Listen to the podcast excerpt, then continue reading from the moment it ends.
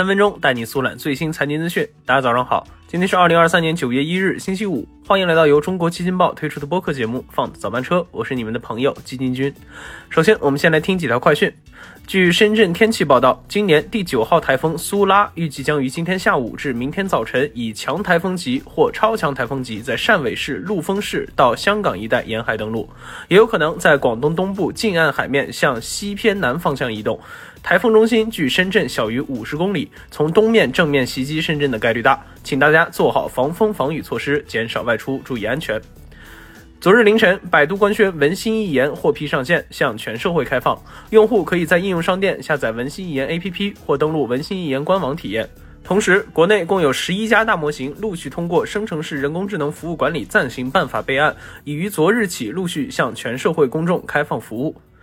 那继前段时间中央政治局会议定调适时调整优化房地产政策，住建部明确三大政策支持方向后，多地开始落实相关政策。先是前两天的广州和深圳，而昨日厦门与中山也相继跟进落地。那相信这一政策很快也会在其他各大城市依次铺开。好，快讯之后呢？基因君今天想和大家聊一聊最近在中国香港地区火爆的北上潮。那不知道大家有没有注意到，过去购物天堂香港挤满了蜂拥而来的内地游客，而如今越来越多的香港人也开始选择前往深圳 City Walk 了。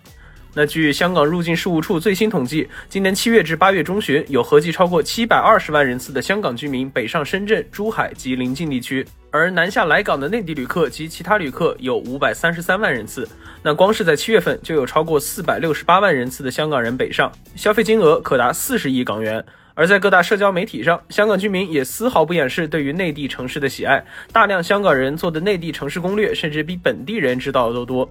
那还有香港人自我调侃，患上了北上综合症，一有假期就特种兵式的开展占领深圳的计划。那这股风潮是因为什么刮起来的呢？金军认为还是两地消费环境的差异。随着内地日新月异的发展，许多商场、公园陆续建成，同时往来港深的方式也逐渐多元化、快速化。那虽然深圳拥有购物圣地，比如说铜锣湾，但与拥有深圳速度加持的万象天地、Coco Park 等近几年在深圳才建成的新商场相比，铜锣湾在香港人的心中地位已经远没有之前高了。更何况，在这些商场中，我们可能早就吃腻的一些饭店，在吃惯了港式茶餐厅的香港人眼里，简直就是美食天堂。有包括但不限于的福建小吃、湘菜、川菜、潮汕菜、东北菜等，都向香港人敞开了大门。那除此以外，内地服务业也在吸引着大批港人北上。来深圳的香港人中，很多都是冲着洗牙、做美甲、理发、唱歌、配眼镜、修手机等等，样样不落下。那甚至深夜在罗湖福田口岸附近的 SPA 店，还有香港人愿意在深夜排上两个半钟的队等一个洗脚位，洗个脚直接回关回香港家里睡觉。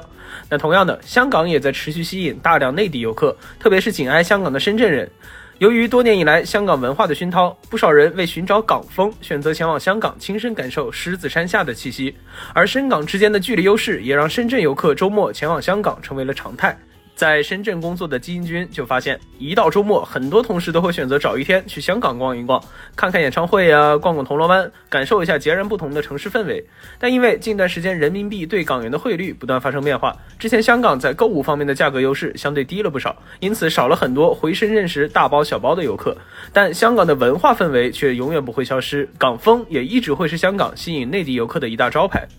那话说回来，与香港文化吸引内地游客一样，深圳也同样在以文化吸引着香港游客。作为以年轻为标签的城市，深圳通过以商场、公园、服务、美食等不同方面为文化载体，让游客在深圳都能找到适合自己的目的地。而这也表明了深港同城的生活已经不再停留在口号上，而是已经在进一步的细化呈现了。